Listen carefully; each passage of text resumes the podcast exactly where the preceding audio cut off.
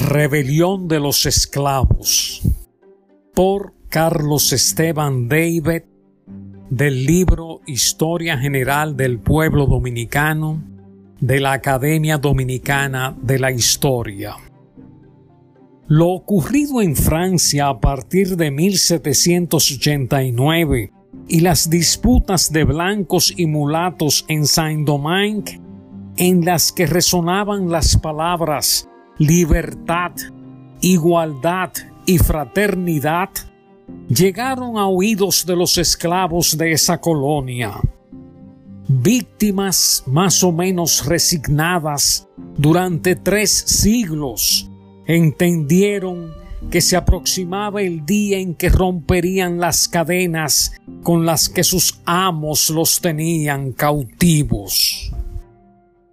La rebelión de los esclavos de Saint-Domingue no ocurrió espontánea ni improvisadamente, sino que fue previamente organizada. El domingo 14 de agosto de 1791 se reunió lo que pudiéramos llamar la élite esclava de unos 100 ingenios azucareros en el de Lenormand de Messi, en la Plaine du Nord, la cual fijó la fecha de la insurrección y su logística. Siete días después, en la noche del 20 al 21 de dicho mes, tuvo lugar una asamblea a la que acudieron delegados de diversas unidades productivas de la región en un claro del bosque del Caimán situado en Mornet Rouge.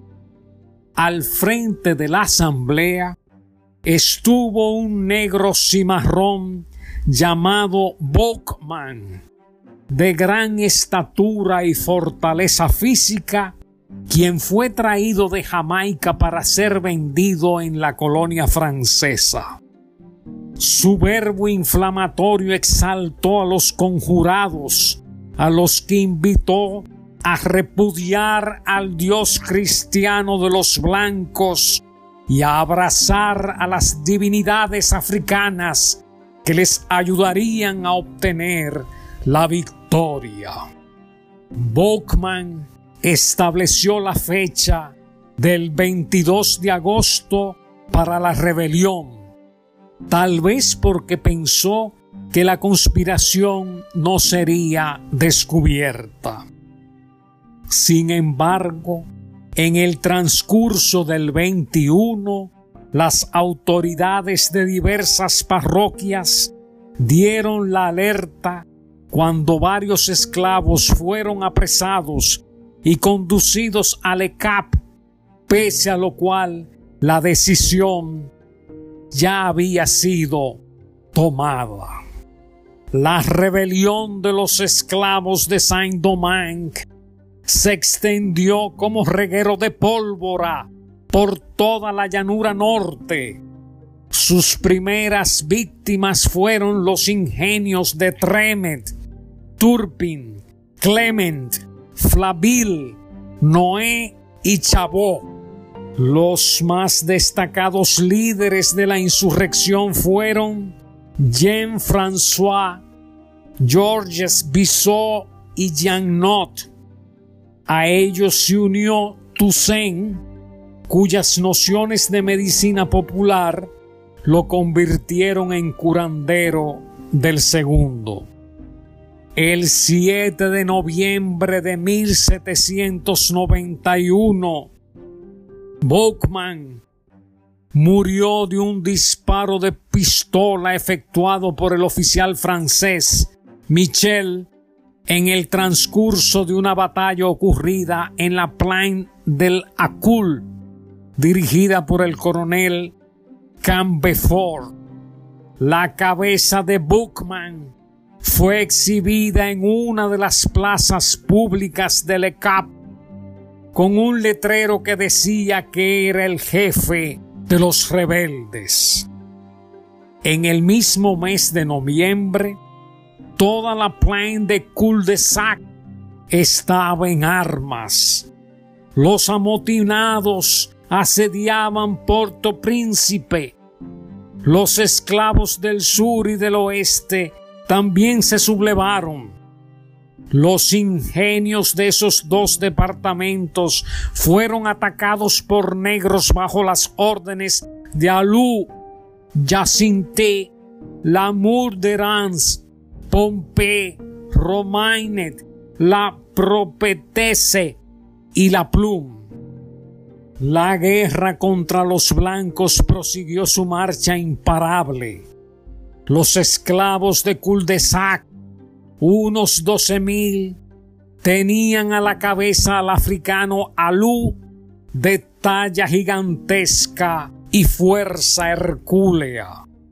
Era sumamente supersticioso y en uno de sus brazos tenía siempre un gallo que le transmitía, según proclamaba, la voluntad de las divinidades precedido de músicos, se desplazaba rodeado de vudús, quienes le aseguraban que era invulnerable.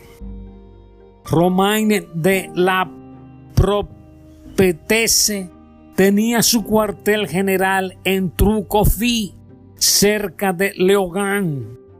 Decía que era profetisa e hija de la Virgen María oficiaba misa y sometía a sus presos a toda clase de torturas. Pregonaba que recibía órdenes de su Santa Madre. En tanto la guerra continuaba, Blanchelandet multiplicaba sus llamamientos a los negros para que depusieran las armas y regresaran a sus lugares de trabajo. De creer en sus palabras, los blancos los recibirían con los, brazos abiertos. Debían confiar en él que era el representante del rey. El llamado del gobernador halló eco entre los insurrectos quizás por estar cansados de luchar o porque las tropas coloniales los habían derrotado varias veces, viéndose obligados a replegarse a la zona fronteriza. Cualquiera que haya sido el motivo, los esclavos encomendaron a Jean-François la responsabilidad de someter las condiciones para un eventual retorno a la paz. Las condiciones eran las siguientes. 1. Amnistía general para todos los esclavos que habían participado en la rebelión. 2. Abolición de la pena del látigo. 3. La libertad para 50 jefes de los 400 que habían dirigido la revuelta.